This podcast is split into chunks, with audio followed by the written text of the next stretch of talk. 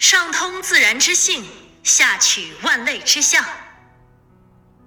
用笔者天也，留美者地也。笔落兴亡，定三端之妙；墨写清白，尽六艺之奥。篆法缘分，章草飘落，八分凶险，飞白窈窕。第一用笔，第二识事，第三果树，三者兼备，然后为书。善书者自有风骨，尽一身之力而送之。横如千里阵云，折如百军怒发。《王者荣耀》英雄故事，上官婉儿，含苞的花蕾，转瞬间便绽开，怒放为妖艳的牡丹。小小的女孩好奇地伸出指尖，在她触碰到它的一刹那，花瓣。便片片凋零，化为黑色的雾气，缠绕住女孩，要将她拖往无尽的深渊。女孩尖叫着，努力踢打着，直到猛地自梦中醒来。少女的心仍然急速跳个不停，又是这个可怕的噩梦。从三岁那年起，这反复出现的梦就残忍折磨着她。可少女。总有一种预感，梦里隐藏着秘密，这个秘密与她记忆的一部分紧密相关，可她怎么也想不起来。皇家的狼环书库不仅收藏着来自各地的珍贵藏书，还存放着许多名家的字画卷轴。管理书库的是那些因罪废入掖庭的女婢们。名叫婉儿的少女就是其中一员。她的祖父本来是前代皇帝的臣子，被派给废太子作为太傅，但没想到的是，老来卷入废太子的谋反案，连累家人。男子发配充军，女子进入宫廷为奴。入宫时，少女年仅四岁。可今许多年过去。亲人们相继离去，只剩孤苦的女孩慢慢长成。即使在书库里干着繁重的活计，她也每日里练习书法，这是身为书法名家的祖父传承给她的唯一纪念。圣后的寿辰来临时，有人推荐了一位绝世的大画师，为圣后描绘真容。因为圣后事务繁忙，便命画师住进宫中书库，方便描绘。于是，大画师一半的时间半价写生，一半的时间就埋首书库作画。书库的女官指派心灵手巧的婉儿协助画师。大画师是个学识渊博、幽默有趣的人，走过许多山山水水。他不仅人像画的惟妙惟肖，但凡见过的风景、路遇的趣事，都能轻松两笔就勾勒出来，令婉儿非常羡慕。他自从四岁那年起，就再也没有出过宫，从画师笔下见识到外面的世界是多么有趣。如果没有见过大千世界，没有见过人间的喜怒哀乐。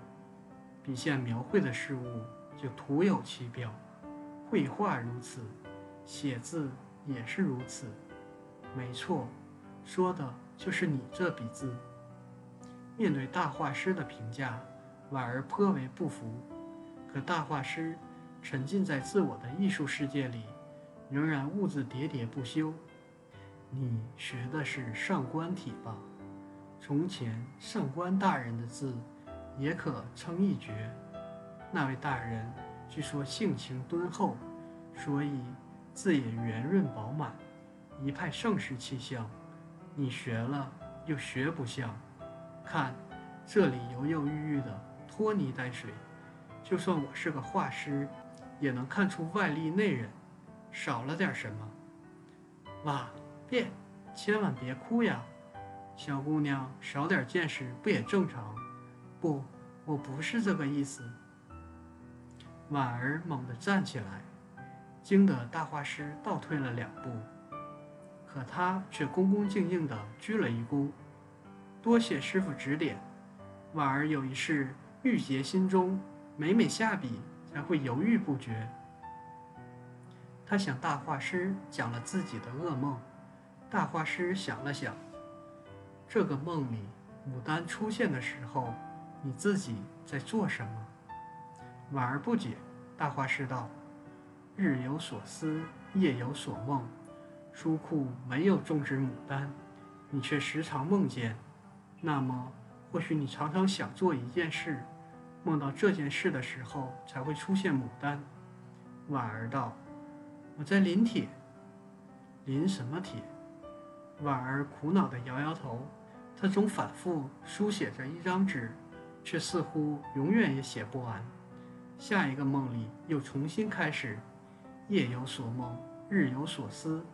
如今即使白天里临帖写字，也会想到这件事，所以下笔才会犹豫。我也想知道梦中自己在临什么帖，也许找到那张帖就能破解这个噩梦。但这些年我临遍了书库里天下名家，还有祖父所有书帖。仍然得不到答案。大画师思考良久，道：“我是个画师，随手便能画出各种山水人像，这些都来自我所见所思。也可以说，我画的乃是自己的记忆。书画总有些相通的道理，虽然我也猜不透这噩梦是何等含义，但你必须背负它前行。”总有一天，你会完成这书帖。大画师为圣后画完真容后，便出宫离去。可婉儿不停思索着大画师的指点：如果自己要临的书帖，连狼环书库都没有，又会在哪里呢？如果没有见过大千世界，没有见过人间的喜怒哀乐。连宫里都没有的话，那么一定隐藏在大千世界之中吧。不久，圣后收到一封来自掖庭宫奴诚恳的上书：“我愿做陛下的耳目，去看去听，市井之间，长亭之畔，应当有圣后想看而未看的风景，而我会全部书写。”这封信触动了圣后。在秘密的召见后，上官婉儿如愿以偿，她可以作为圣后的耳目，以男子的装扮出入宫廷和长安城，去寻找自己要离书的书帖了。这一年春日，来到长安城牡丹花开的季节，教坊的舞姬精心准备了舞蹈，在曲江之畔献艺。这场盛事吸引了长安城几乎所有的目光，而才华出众的婉儿。则奉命为才子们献上的牡丹诗评阅高下。只有写出最卓越诗歌的人，才能得到圣后的接见。就在这一天，他登在高高的楼上，看到了矗立于怒放的牡丹花海中那让人恐惧不已的身影。在梦里，那只手上开出妖艳的牡丹，要夺走他的性命，以及他的亲人们的生命。但与噩梦里哭泣的女孩不同，婉儿拽起了手中的笔。祖父啊，在那个人面前，我只是个弱小的女孩。但弱小的女孩不会永远弱小，她会因书法和笔墨而成长为强大的女性。又过了些日子，大理寺新官上任头一天的狄仁杰狄大人，接到冤案的上诉，上诉者。乃是罪臣之后上官婉儿，少女终于完成了她梦中反复撰写的那张纸。从此以后，她再也不会做同样的噩梦了。这并不是一张书法的帖子，而是她被夺走的记忆，是她理应写下的为祖父申冤的诉状。皇帝愤怒我的祖父，没能阻止太子的不孝。太子诅咒我的祖父，认为是他老人家告密，才使得事情失败，祖父因此获罪，并冤死狱中。但事情并非如此，而我就是这桩阴谋的见证。历史上的他，上官婉儿，又称上官昭容，唐朝的女官、女诗人、政治家。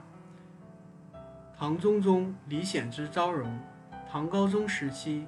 宰相上官仪的孙女，上官仪获罪招诛后，上官婉儿随母亲被发配入掖庭为官婢。十四岁时，因聪慧善文，得武则天重用任女官，掌管宫中至告多年，有巾帼宰相之名。中宗年间，被封为昭容，执掌朝纲，权势日盛，左右朝政。期间大设修文馆学士，代朝廷品评天下诗文。一时词臣多及其门。康隆之变时，手捧与太平公主共同起草的襄王辅政，中宗遗诏求免，仍被李隆基下令处死。